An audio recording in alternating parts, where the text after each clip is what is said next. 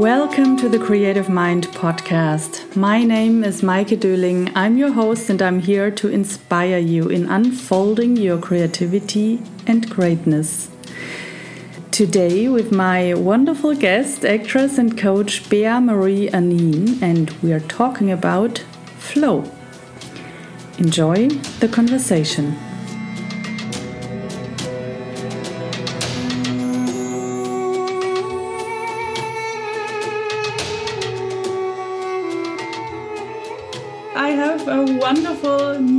In the podcast, Bea Marie Anin.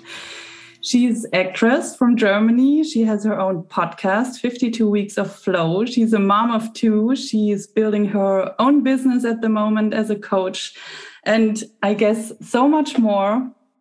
I'm very excited, dear Bea, to talk about also the flow today, which is your favorite topic. I'm welcoming you to the podcast. Dear Bea. Thank you so much, Maike. I'm so happy to be here. Very, very happy to be here. How are you this morning and where are you? I'm really good. I slept, I think, about five hours straight, which is amazing. because, yes, I have two kids, but one of them is just nine months old and is still not um, sleeping through the whole night. Mm-hmm. So mm-hmm. I think all the moms out there can relate. yes. And right now I'm in the north of Spain mm-hmm. because mm-hmm. we are having like a parental leave uh, workation experience mm-hmm. with the kids mm-hmm. before our eldest goes to school or starts school. Um, and yeah, so we thought, hey, let's do that. Let's travel Europe. It's so cool. How old is your older one? She's six. She's six. And we also have a dog with us. Yeah. and where are you traveling? So you said you're in Spain now, going to Portugal. We we've been to France. Mm-hmm. Um, we're in the north of Spain now. Then we drive down to like along the coast down to Portugal. Then we drive through central Spain, back through the uh, Pyrenees, yeah. the, the French yeah. Alps. Yeah. And then uh, kind of to a little bit around Bordeaux, where Bordeaux is. Mm-hmm, mm-hmm. And then we're going to.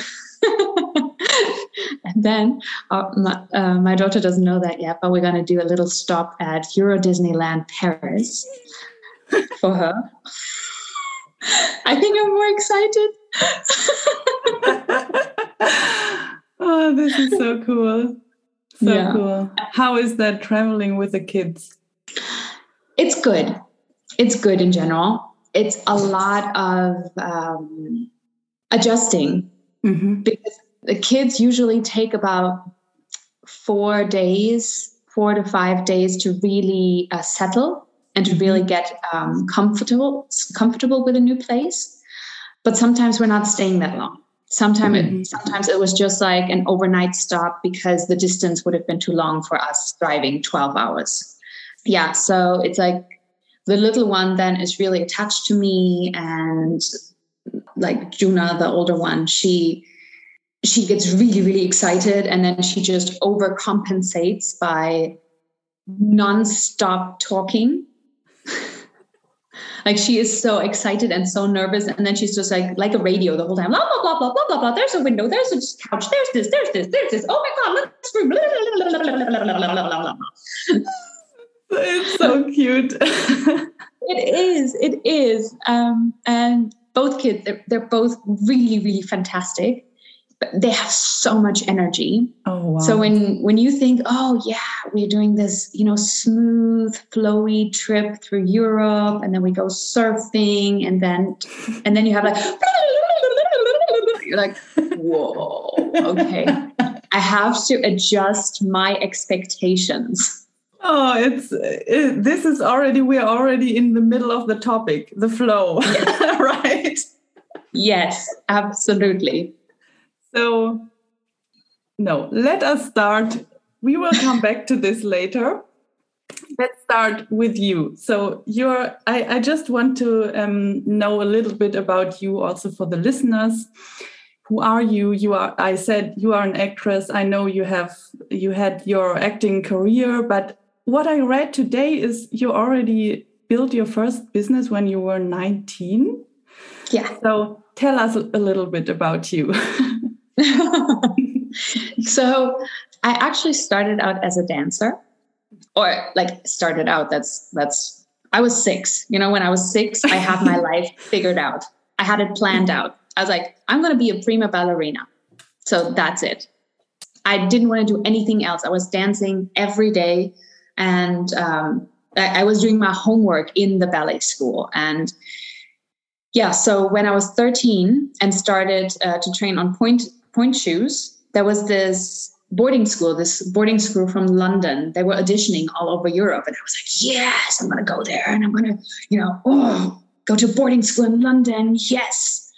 And um, yeah, and that teacher or that examiner um, said, I had a really nice poise. I was doing wonderful creative work, but my feet are wrong, my knees are wrong, my hips are wrong, my like everything about my body type was wrong. Um, so that I will probably be really tall, which will um, not um, make me a, a, good fit for a pas de deux. And um, probably also um, I will have a more womanly figure. And as a ballet dancer, you should be really small and petite. And yeah. So she was like, but you have a wonderful expression. So when you're 13, you know, you're like, I have no idea what she means with expression. I just hear I'm I am I am wrong. You know, oh, everything yeah. about me oh, is God. wrong. Mm. So my, my live stream that I had been working for seven years like shattered, was like on the ground. But I was really lucky. That's why I'm. Com- that's where I will come full circle.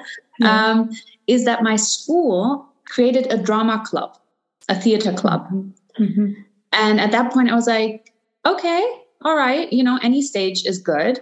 I didn't stop dancing at that at that time, but I also had an accident which, um, well, kind of stopped me from dancing for six months. And so yeah, I started that drama club and I was I completely fell in love with the spoken word. It was like mm-hmm. you stand on stage and you're not just transmitting your feelings through arm movements or through um, the look in your eyes, but you can actually speak. You know, you can actually voice what's happening. And also, what what really intrigued me was becoming a different person. Mm-hmm. You know, stepping out of your everyday shell and putting on a different shell. Mm-hmm. Mm-hmm. Yeah, and then I joined uh, the local uh, theater in Hamburg, um, the youth club, and later on, I also was um, an extra in a couple of main productions and so on and so forth. And then I went to acting school, and by that time, I I thought that's the way to do it. You know, you you go to acting school, you start in theater, you do, you know, you learn the craft and stuff. Today is like you say, oh, I want to be an actress. Oh, I, I'm going to go to this agency, and hey, and they take me, and then I'm going to be star on TV. yes. so oh that sounds as if i'm so old but i'm not that old. So back then it was probably also the same you know you could no no I, I no i think i'm around your age and when i started it was like this. We did it was not so normal that people just become actors. They go they went to acting school and one of 10 was maybe without acting school. But today yeah. i think it's more it changed. Yeah and so um I went through acting school and my acting school was really cool because we were working in theater productions right away. Mm-hmm. So we were involved from the very first day, basically, because they said it's like this. Um, Max Reinhardt had this system of um, learning and working yeah. at the same time. And so, and this is what my school also um, did. Yeah. Yeah. Mm-hmm. Yeah. So by the time I graduated, I had already starred in, uh, I think it was 30, 30 something, 38 productions already. And not just as an extra, but also as the main actress or as, you know, like a, big part of the production. Yeah. Yeah. And then I stayed a couple of more years at the theater and by then I was totally burned out.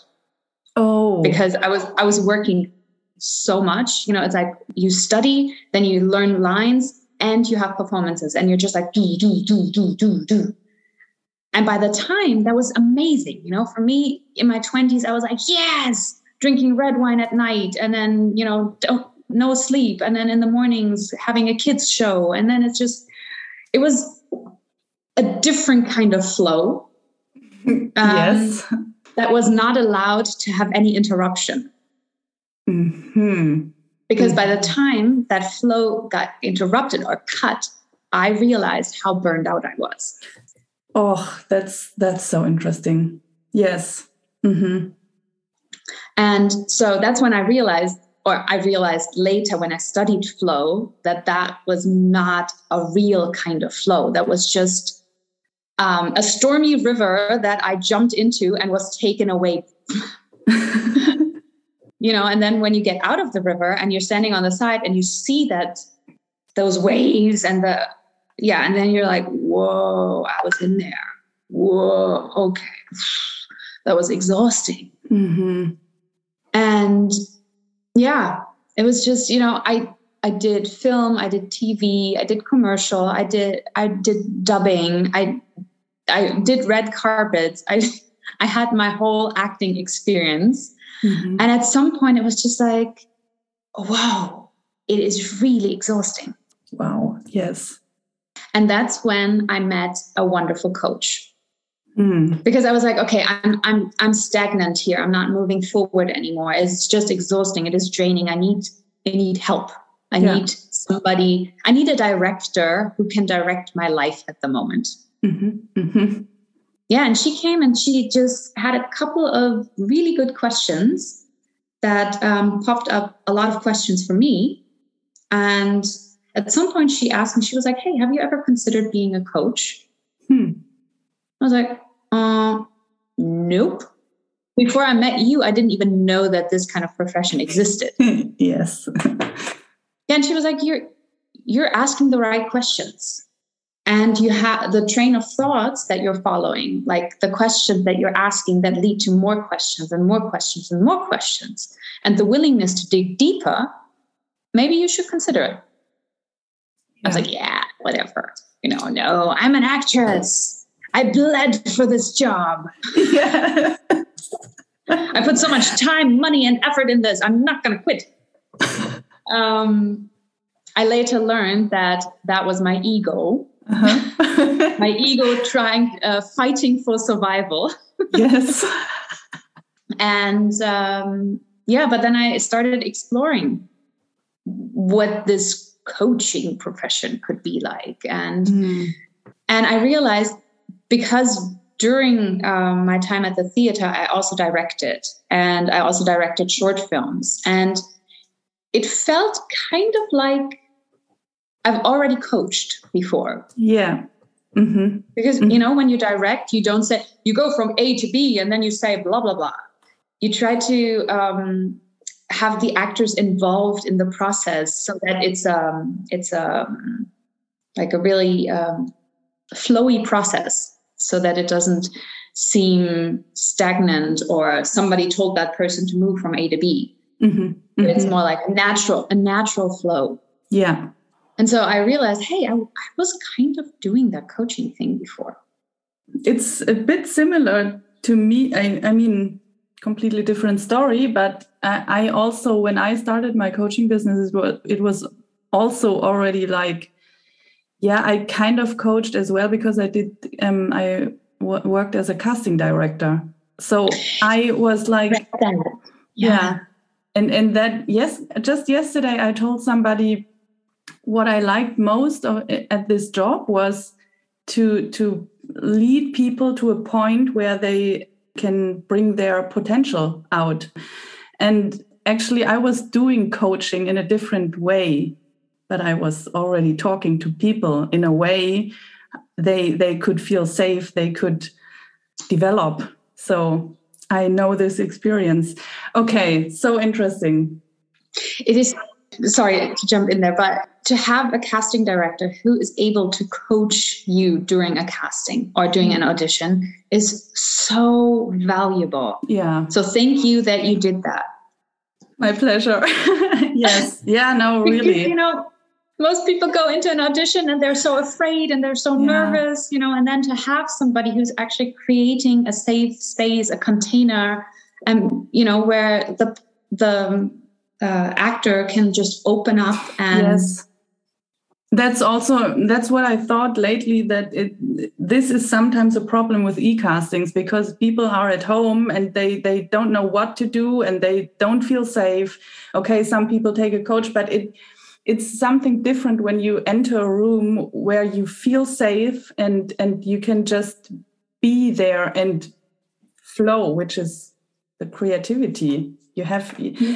We always come back to this flow topic. This is it because it's it's one of the most ex- essential parts of our lives. Yeah. yeah. It's when you have found your personal flow, then everything makes sense. Yes. Everything in your life makes yeah. sense. Okay, so so let's let's just this is our topic. So what is flow? Well, there are two different types of flow. You have the peak performance flow, which was discovered like I think 60s, 70s by Mihaly Csikszentmihalyi. Mm-hmm. He's the godfather of flow. And he discovered that when you have three pillars, which is focus, involvement, and enjoyment, when all of these three pillars take place and your ability to do a task meets the task, basically. Mm-hmm. If the task is too hard, then you set yourself up for failure. But if the task is only a little bit harder than what you're capable of, then you will be able to enter flow state because you're expanding what you're doing, you're mm-hmm. focusing more on what you're doing, you're totally getting involved in what you're doing. And when you realize that you're elevating your gift or your craft, mm-hmm. then you're enjoying what you're doing. And this is when your brain goes in tunnel mode basically. Mm-hmm. and um, you're bending time like time um, just falls under the radar. You're not you're not paying t- attention to time anymore. You're risk averse. Like you don't have a feeling for risk anymore. That's why there are so many extreme athletes out there. Because as mm-hmm. soon as they enter the flow state they don't think about pain. They don't think about oh i could break my arm. They're just in this tunnel mm-hmm. of um, neurotransmitters exploding in your brain, basically. yes. Yeah. Because what happens is in flow state, the five strongest neurotransmitters are present in your brain. And this is the only state in mm-hmm. which they are all present. Mm-hmm. Because when you're in flow, you are genuinely happy. Mm-hmm. And that is like, um, what was it? Uh, new, new, uh, serotonin, dopamine, anandam, endorphins, and this other one that I can never pronounce. It's like nore, norepinephrine, something like that. Yeah, yeah. Okay, you can Google it. It's pretty. Yes, five neurotransmitters, the strongest five neurotransmitters. So your muscles are getting stronger you know? It's when those neurotransmitters are present like what happens with your body is just you get stronger you get leaner. All of a sudden you feel like you can fly you can literally fly. Because um, when you jump it feels like you're standing still in the air. And it's i have to say it's the best drug there is out there. Yeah. but you have to use it yourself. Yes. you cannot just take it what were the three um, components of that? Um, focus, yes, involvement, uh-huh. and enjoyment. Yeah, it makes so much sense. So this is the peak performance flow, which is the other yeah. one. The other one is your personal, your personal ah, life flow. Okay. For example, take a river. I love the example of a river. You are the riverbed, like your body, your mm-hmm. life is the container, and the water in there is your personal flow. Mm. You can also say, is your purpose, mm-hmm. is what drives your life. Mm-hmm.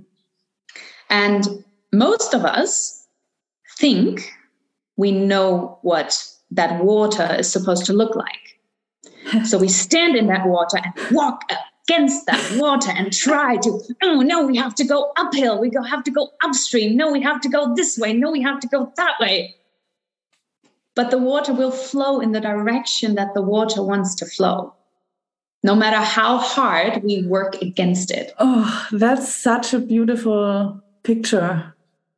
So so that means you have to take care of the bed for the water? Yes. And not you don't just have to take care of the bed, but you have to accept the water. Yes. Okay, because, can you explain that a little bit? yes. Um, sometimes what we think we want is not what we need. For example, I was fighting for my acting career.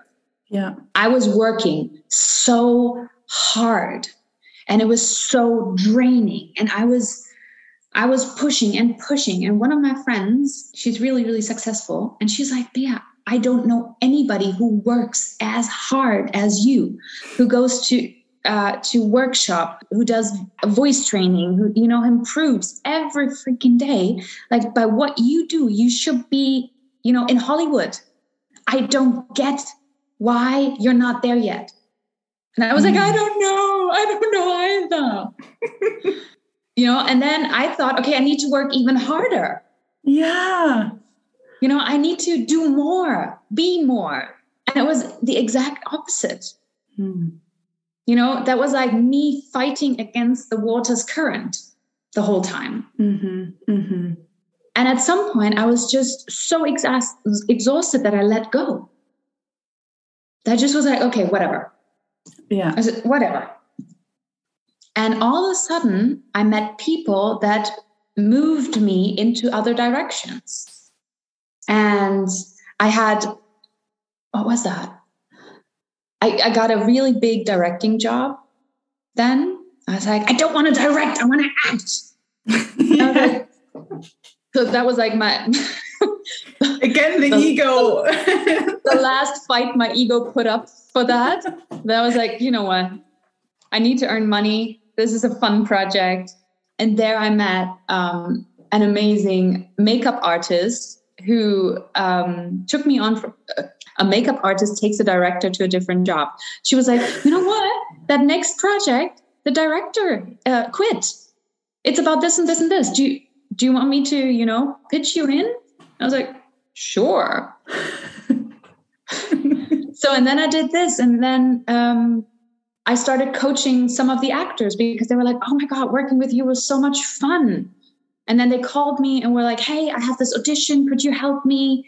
And then I started coaching actors first. And then it was just a natural flow and everything just fell into place all of a sudden. Mm-hmm. And I was like, oh, this is what being an adult and being in, you know, the work environment can look like. Mm-hmm.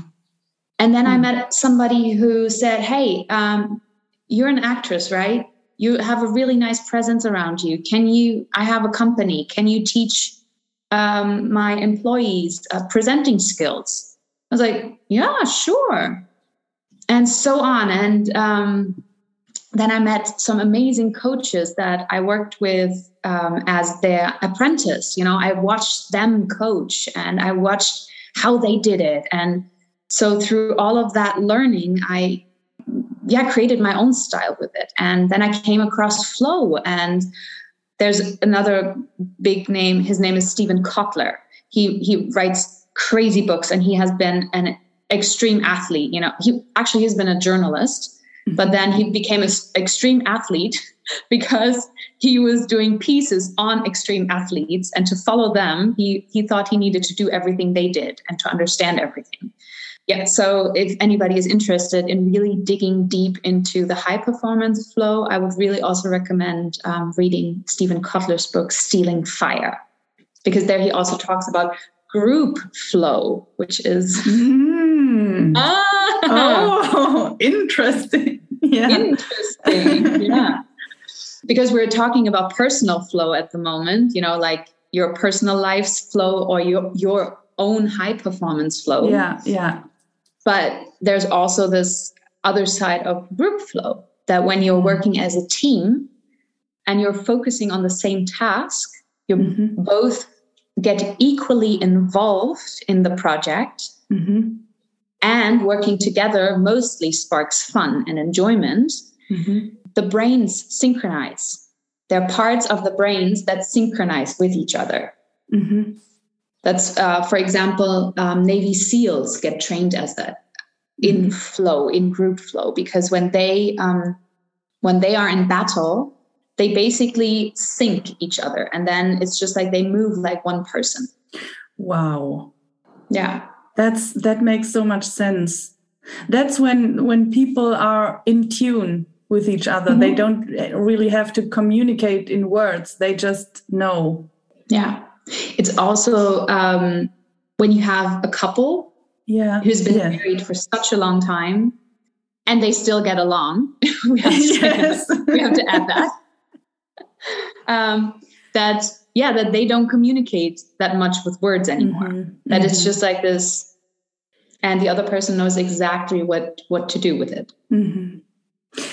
So when I'm listening to you, I find my own similarities in my life. It's so interesting because I was also thinking about flow and about um, surrendering. I was talking about surrendering last year a lot and read this book, um, The Surrender Experiment. I can really recommend that.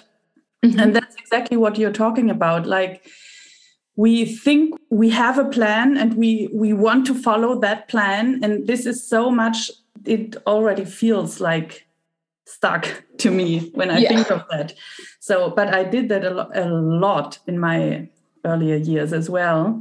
So how can we train this letting go or this being in the flow or surrender to what's in front of us and not sticking to our old plan can we train that and how? Actually, it's pretty simple. Yeah. Because every time it gets hard, mm-hmm.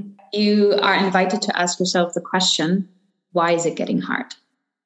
Why am I feeling resentment against it? Is it what I really want? Or is it something that I think I want? Or am I doing that for others? Yes. Because a lot of times we're doing things for others. Mm-hmm or what we want others to think about us. Mm-hmm. And your your life's flow, your life's purpose work is not about others. It's about I started lately to ask myself the question um, if I really love myself, would I do this? If I really love myself, would I let this happened to me? Or would I let this person speak to me like this? Or would I accept that? And most of the time, when I ask that question, the answer is no. Yeah. So, your personal flow is a lot about self love, self acceptance, and um, self acknowledgement. Mm-hmm. Because we we are born with infinite potential. Yeah. When we are born, everything is possible. And bless our parents. Most of our parents are amazing people who are just who are doing their best to their abilities. And bless our surrounding because this is also what the people around us, the surrounding, everything, what they have been taught, what they have learned. Mm. So when we come into this world, we get kind of smushed into a tunnel because people have expectations. Yeah. It starts with when should a baby crawl? When should a baby start to walk? When sh- what should a baby eat to what what point in time should it eat? And we we don't look at what is possible for the baby. Mm-hmm. We say it's too early most of the time. Why? You know, it's it's always this babies can't speak. They can't communicate fully with us, but they do communicate. Yeah. But we as adults think we know it better. Same thing with parents. We have a plan for our kids. If we don't want them to be doctors, at least we want them to be happy. Mm. But that is, you know, it's my expectation for my child to be happy. Mm-hmm. And it hurts me more than anything when they're not happy. But it's that's my expectation. That has nothing to do with them. Yeah. Maybe they want to be miserable at that moment. Mm-hmm. Maybe they need to be miserable at that moment.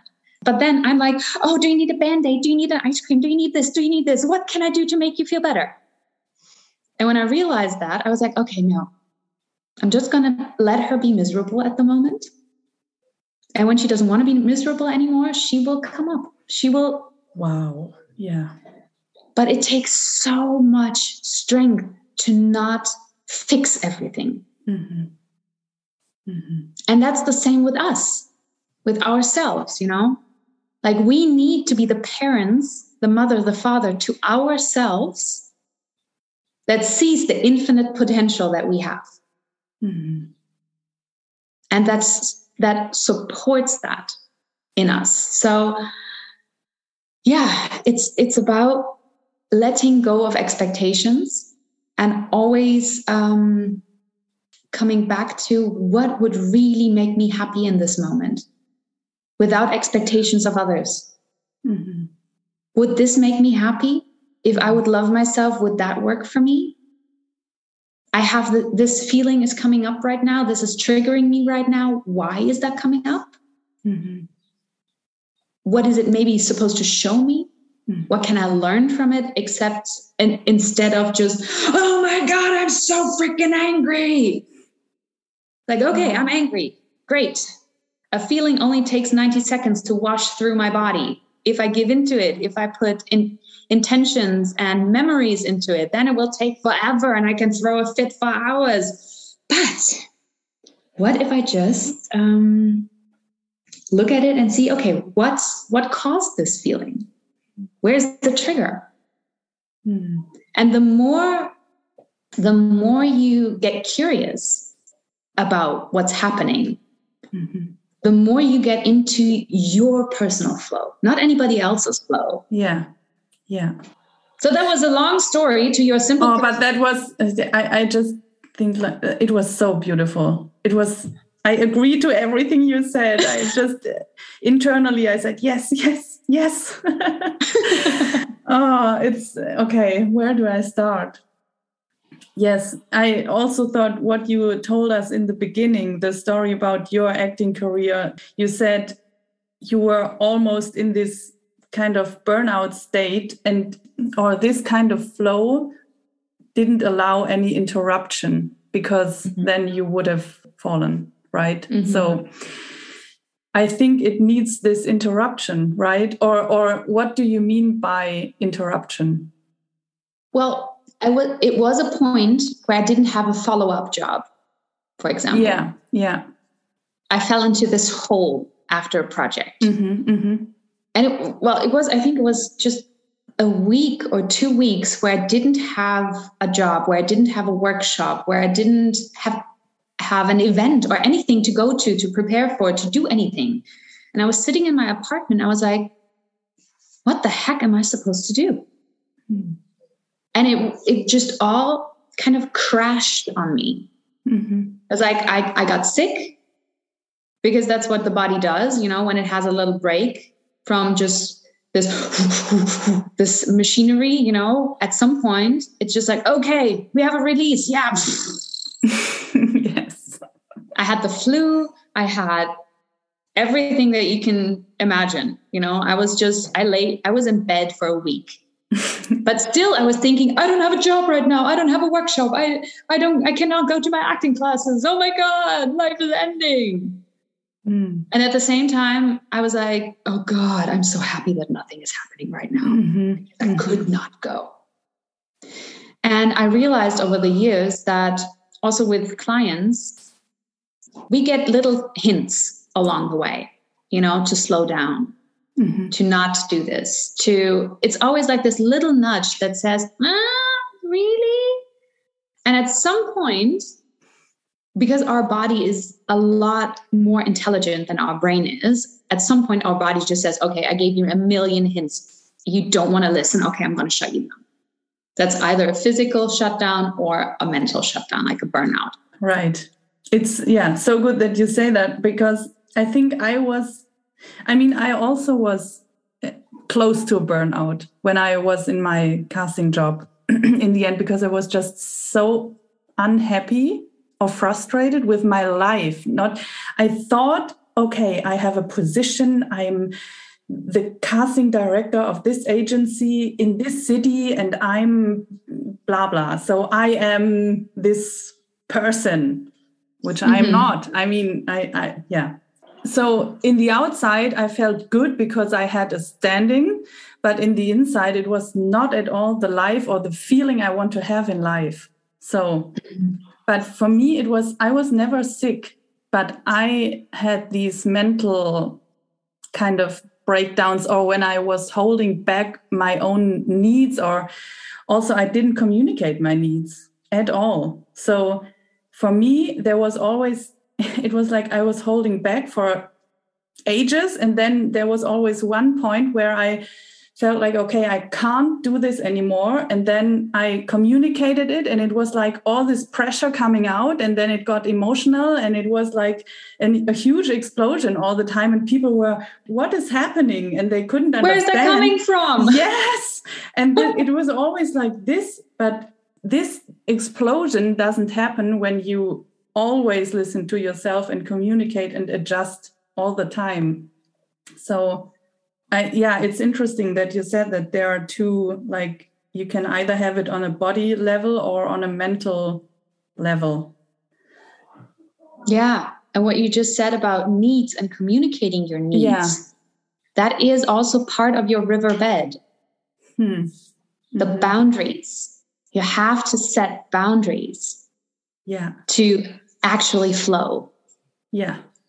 Because otherwise it gets totally out of control. Mm-hmm.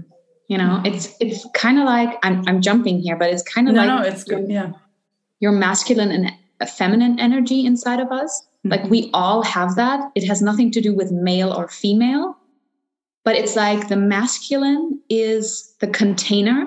Mm-hmm. And the feminine is the creative energy that flows free, freely inside that container.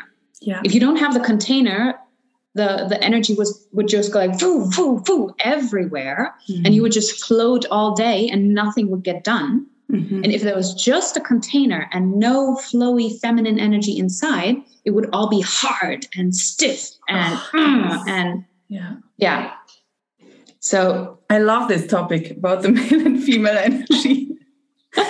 Yes it's yeah it's it's the same like what we talked in the beginning with the casting. If you enter a room and um, you are held in that room which is the male energy then you can you can be in your female flowy creative energy. But of course you can also give that yours to yourself both of them. But it yes. has to be in balance definitely. Definitely. Yeah. So what does that exactly mean to set the boundaries for you? Like for me in my life, for example, um, okay, I have to come back to parenthood in this yes, case. yeah, yeah, because it's a it's just a wonderful example. You know, mm-hmm. we, we think that we have to set boundaries for our kids so that they don't get hurt or that they don't you know that they become um, proper proper um, participants of the society or stuff like that. Yeah. But what it's actually it's about i need to set my boundaries. I need to make my boundaries clear. Yes. So that my children know how far they can go mm. of course i tell them there's a cliff don't jump over the cliff there's a bound don't you know so of course don't get me wrong but it's about um, mental and emotional boundaries. It's like, stop, do not cross that line. My capacity is only that that big. Don't cross it. Mm-hmm. You know, like protecting your mental and emotional health is a boundary. I love yeah, my kids. Yeah. To, I love my kids to death, but like I said in the beginning, they have lots and lots of energy, and, you know, I'm not just, nobody is not just a mom. no, nobody is just a mom. That's what I want to say. If you dedicate your your life or the first years to your children, this is amazing. But at the same time, you are not just a mom. You know, you're also taking care of the household. You're taking care of so much more. You're a big caretaker. So stay-at-home moms are totally underestimated. Also, you know, when you have a, a business, when you have I don't know if you just have a dog, you know, the dog has other needs than the children, and you have to bring those needs together as well. And don't get lost in that. So, setting boundaries there and say, okay, this is my space, this is my time, this is what I need. And there we come to the point where you need to figure out what you need. Not what you want, but what you need. Yes. So, what you need is to figure out for the first and foremost thing is how you recharge your energy because you can you can go in this hamster wheel forever or you can go in this like act in this uh, burnout flow let's say it like that forever. Mm-hmm. but you need to figure out how to recharge it.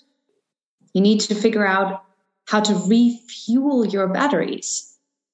Because if we don't do that, if we don't set boundaries around our mental and emotional health, our capacity, and our energy, then people, um, emotions, places would just suck the energy out of us. And um, for me, for example, I I recharge my energy best when I'm alone. Yeah, me too like, yeah yeah like going surfing or something like that yeah i think the parent um, example is, is such a good example because when you are in your own flow also the family will be more in balance right yes definitely yeah good good that so, you that you picked that up again because th- mm. yeah because when you are in flow everything around you also flows easier. You know, we are connected to everybody else, everybody around us. So we're not just dealing with our flow, but we're also dealing with the flow of other people. Mm-hmm. And and in a family dynamic, it's an interconnected flow. Yeah. Because we're all basically moving in the same directions, but with different needs and different wants. Mm-hmm. So some, you know, sometimes the rivers just go like this and sometimes they flow easily. And even when even when the flow goes left and right, if you stay in your flow, you're more capable of navigating through yeah. interconnected flows with other people. Yeah. Would you say that if you are in your personal flow, because you were talking about these two levels, mm -hmm. the mm-hmm. peak performing flow and the personal life flow, if you're in your personal life flow, it's easier to enter the peak performance flow? Yeah. You can do it like an extreme athlete and just uh, do a pattern interrupt and jump off a cliff or jump out of an airplane. And you will jump into flow basically because um, your your prefrontal cortex just shuts down. The fight and flight mechanism doesn't work anymore at that point. So uh, your brain frees itself basically when you're um, doing extreme stuffs to your body in in a athletic way. Let's say it like that.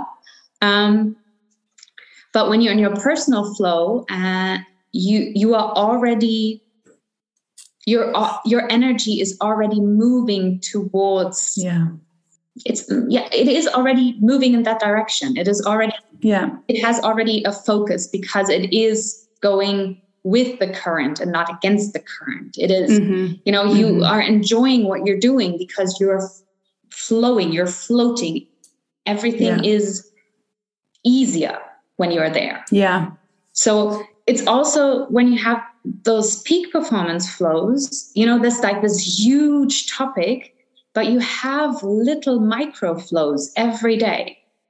You know, mm-hmm. like when when you're in your personal flow and it all works out perfectly and all of a sudden you're doing something on your laptop and it works you know eh, you're you're creating a podcast and all of a sudden all the programs work all the you hit the right buttons and it's just like done in 10 seconds and it feels like. You know those are micro flow mo- moments that we need to feel gratitude about and enjoy because we we most of the time we don't acknowledge them. Most of the time we don't mm-hmm. see them. It's like oh yeah mm-hmm. felt good then. Yeah it's a micro flow. Yeah yeah you know i i just had this picture in my head now of a wave like mm-hmm. if for me it feels like this because i also know this jumping and then going in this peak performance flow and then afterwards it's like okay and how do i get back there mm-hmm. so um people always ask how do i get into the flow but what i also experienced is when you are in the flow in your own life it is kind of a natural happening this wave and then there you you kind of naturally come to this peak performance flow and then mm-hmm. maybe you you go a bit down. It's it's more like a river like you said. Yeah. And not like so much pressure which is not healthy. Yeah. I had this a lot in my life. I love i love the picture you painted about the wave because it is like that you know? You're going with the water and all of a sudden you go up for the wave. Yeah. And that's when your peak performance go comes and you're like, and but you're not going like down or you're crashing down, but you're going back to the level that you were before. You're not yeah. going in the basement anymore. Yes. When you're in your flow. Yeah. Yeah. You know, you're going higher, higher, higher, but then you come back to the to a neutral or even a good level mm-hmm. when you're in your personal flow and yeah, yeah you're not breaking in the basement anymore. Mm-hmm. so what would be maybe in our everyday life two or three tips you can give to our listeners to get into the flow? Um never uh, well never is a really strong word but try not to um, perform a task that you have no skills for. Because most of the time, you're setting yourself up for failure. Mm-hmm. And then the next time you try it, although you might have accomplished a certain skill set, you will procrastinate on that task because you're afraid mm-hmm. you're getting that same feeling when you did it the first time. Mm-hmm. So when you when you want to get into a flow, look at the task at hand and see if your skill set matches it. If your skill set is bigger than the task, you will get bored. So then it's just, you know, that it's not a flow task. But when when your skill set and the task are almost e- balanced equal, but mm-hmm. this task is just a little bit harder than what you're capable of doing, that's the task you, which is your flow task. mm-hmm. where you can mm-hmm, mm-hmm. try flow on. Um, yeah. The one thing for me, how to get back in my personal flow when life just happens is um, it's called the five second rule. I think it was uh, created by what's her name, Mel Robbins, and it's when you when something happens and it just totally shakes you for some for some reason or, or throws you off track you count backwards from five four three two one and then you do a physical action. Like um, i don't know do jumping jacks or something like that. Or or actually start the task that you wanted to do. Because when you count backwards your brain um, gets set into the gets gets sent into a tunnel uh, and focused on the task or focused on, oh, something is changing. Mm. If you count one, two, three, four, five, it's an open ending. Ah, yes. And the brain goes like six, seven, eight, nine, ten. When are we doing something? it's so true. Yeah. So counting backwards and then starting the task, or yeah, doing like a physical pattern interrupt, like doing jumping jacks, push ups, um, mm-hmm. a, a, spontaneous dance party, something like that. Mm-hmm. Just something that shakes your body in a positive way.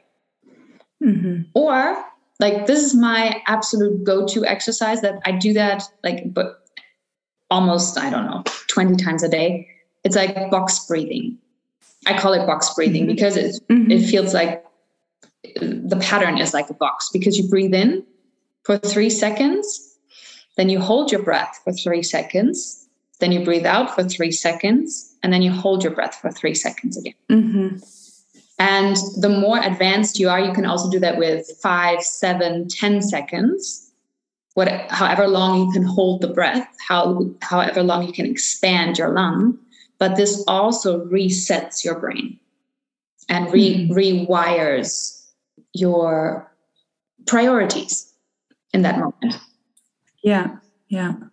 Because everything just falls apart, falls away that does that doesn't need to, to happen in the present moment thank you oh i i love these yeah what you just said also the first one i have to add one thing this when you you do something which is a little bit higher than you i don't know how you said it a little bit higher than your skill set or? A little bit more advanced yeah. Because i think we often think okay we we have to reach this very high level of something and it feels like a huge jump.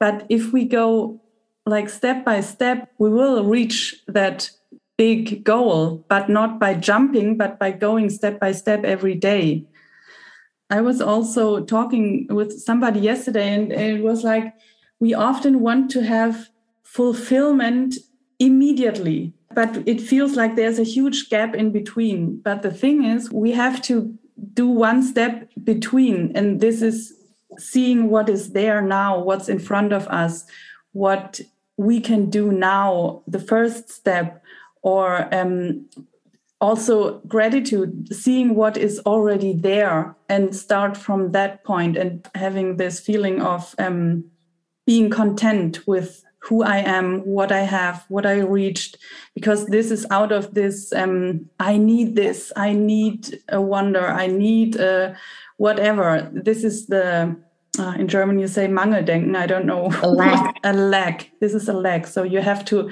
to switch to the okay. I'm content. I'm grateful. Um, and this is already the first step to another frequency. Mm -hmm. So from there you go up again to the next level, whatever it is. Absolutely. So that's, uh, I wanted to say that because I loved what you said. Just do something that is a little bit higher and not immediately the big jump because that doesn't work. Absolutely. And that um, also reminds me of, you know, sometimes we just want to push to the end. We want to have it now and not yeah. We want the, the, we want the big change you know? We want the big finale. We want the big event happening like right now. But yes. but to push there and to just make it happen with so much force costs so much strength and so much emotions. So when you said just one step it reminded me of the 1% that you do better each day that you only yes. need to change only need to make small changes that every day you do 1% better or do 1% more. It doesn't need to be yes. that you're working 24 hours a day, but just 1% a day is like a change of 30% in one month. Wow. Yes. And yeah, so what you said with the with the one step, if you do one step more each day, that's how you start walking. Right. And at some point at some point you start to run. Yeah it's yeah it's true. It's just yeah it's the natural flow then in the end. Yeah. Thank you so much for this conversation. Is there anything else you want to leave our listeners today what i didn't ask what comes to your mind right now don't be disappointed if flow is not a natural thing that is happening in your life at the moment. It is train bar. It is tra- it is trainable. Tra- it is trainable. yes. yeah, yeah, absolutely. You can train it. Everything is possible. And I mean that literally. Everything is possible. When, when we look at extreme sports today, 20 years ago, that was not possible. But then people came and didn't care about what was possible. They cared about what was not done yet. Yes. And we are all capable of training ourselves to do the impossible. And I, I'm, I'm certain that at some point in time, people will fly. Maybe not across oceans, but people will create the ability to actually physically fly. Mm. Just because it's impossible right now doesn't mean that it is not possible at some point. Yeah. And for everybody listening, when you feel like something is impossible for you, write the word impossible down and then distract the first two letters because it says, I am possible. so the impossible is just a vibration away. When you change yes. the way you look at it, the impossible changes and becomes possible. Oh my God, that was such a beautiful last word for today. I'm sure there's so much more to talk about this. Yeah, for today. Thank you so much. Where can people find you? Oh, first of all, thank you so much for having me. Thank you so much for, for this beautiful conversation. Thank you for creating this amazing container. I felt really safe and I felt really seen. Oh, that's so beautiful. Thank you. And Thank you. Igualmente, we would say in Spanish. Igualmente is, yeah. Aww. Thank you back. I want to learn Spanish, by the way. This is my next thing because Spanish is so beautiful. Yes. I fell in love with this language. Yeah. yes. the, the more I'm here, I'm like, oh, yes, speak more to me. What? You're talking about trash? Taking the trash out? No, yeah, please tell me more about it. um, so, where can you find me? Uh, well, I have a podcast that is called 52 Weeks of Flow. Um, mm-hmm. I have a website. It's called uh, superwoman.coach. And yes. another one is already is also in the making uh, because my male clients were like, I cannot tell anybody that to go to superwoman.coach to that website. so I was like, okay, I'm creating also a website where, you know, where it's a masculine and feminine balanced website, let's say like that. It's called Moving River, but it's under construction at the moment. But under superwoman.coach you will find all the information where, where, how to reach me how to book an empowerment session or book um, a um, yeah anything. Or just basic information that you would like about coaching or life in general. Yes. So you're working um, with groups and one-on-one? Yes. I also have um, remote programs but they mm-hmm. i am re um, re-recording the videos at the moment. Okay. And it's it's who are your clients? Ah, that that's such a good question. That's such a good question. Um, I work with I work with companies. I work with entrepreneurs. I work with um, badass women who just want to level up. One of my clients said that um, I am a human potential upgrader. So whoever I love that. whoever wants their human potential upgraded and also, you know, take their business to to another level along the way is uh, welcome with me. If you're looking for success in all areas of your life, come to me, find me. That's so beautiful. Thank you for your work you do Thank you for everything you bring into this world. And yeah, thanks for this wonderful conversation. And I wish you, of course, for your for your traveling now with your family, a wonderful flow. Thank you. Experience. Have wonderful ex uh, adventures, and yeah, I'm looking forward to hearing your stories. Thank you so much, Maike. Thank you so much. It was my pleasure to be here.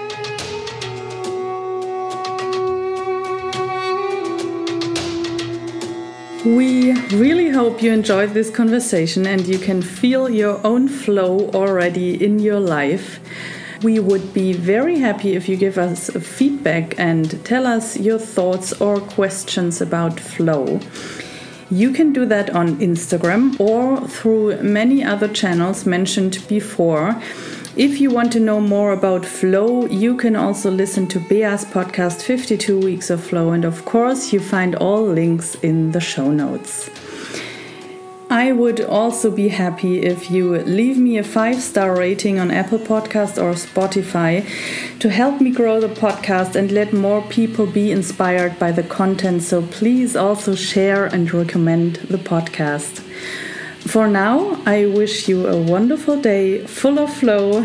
Thank you so much for listening and see you soon.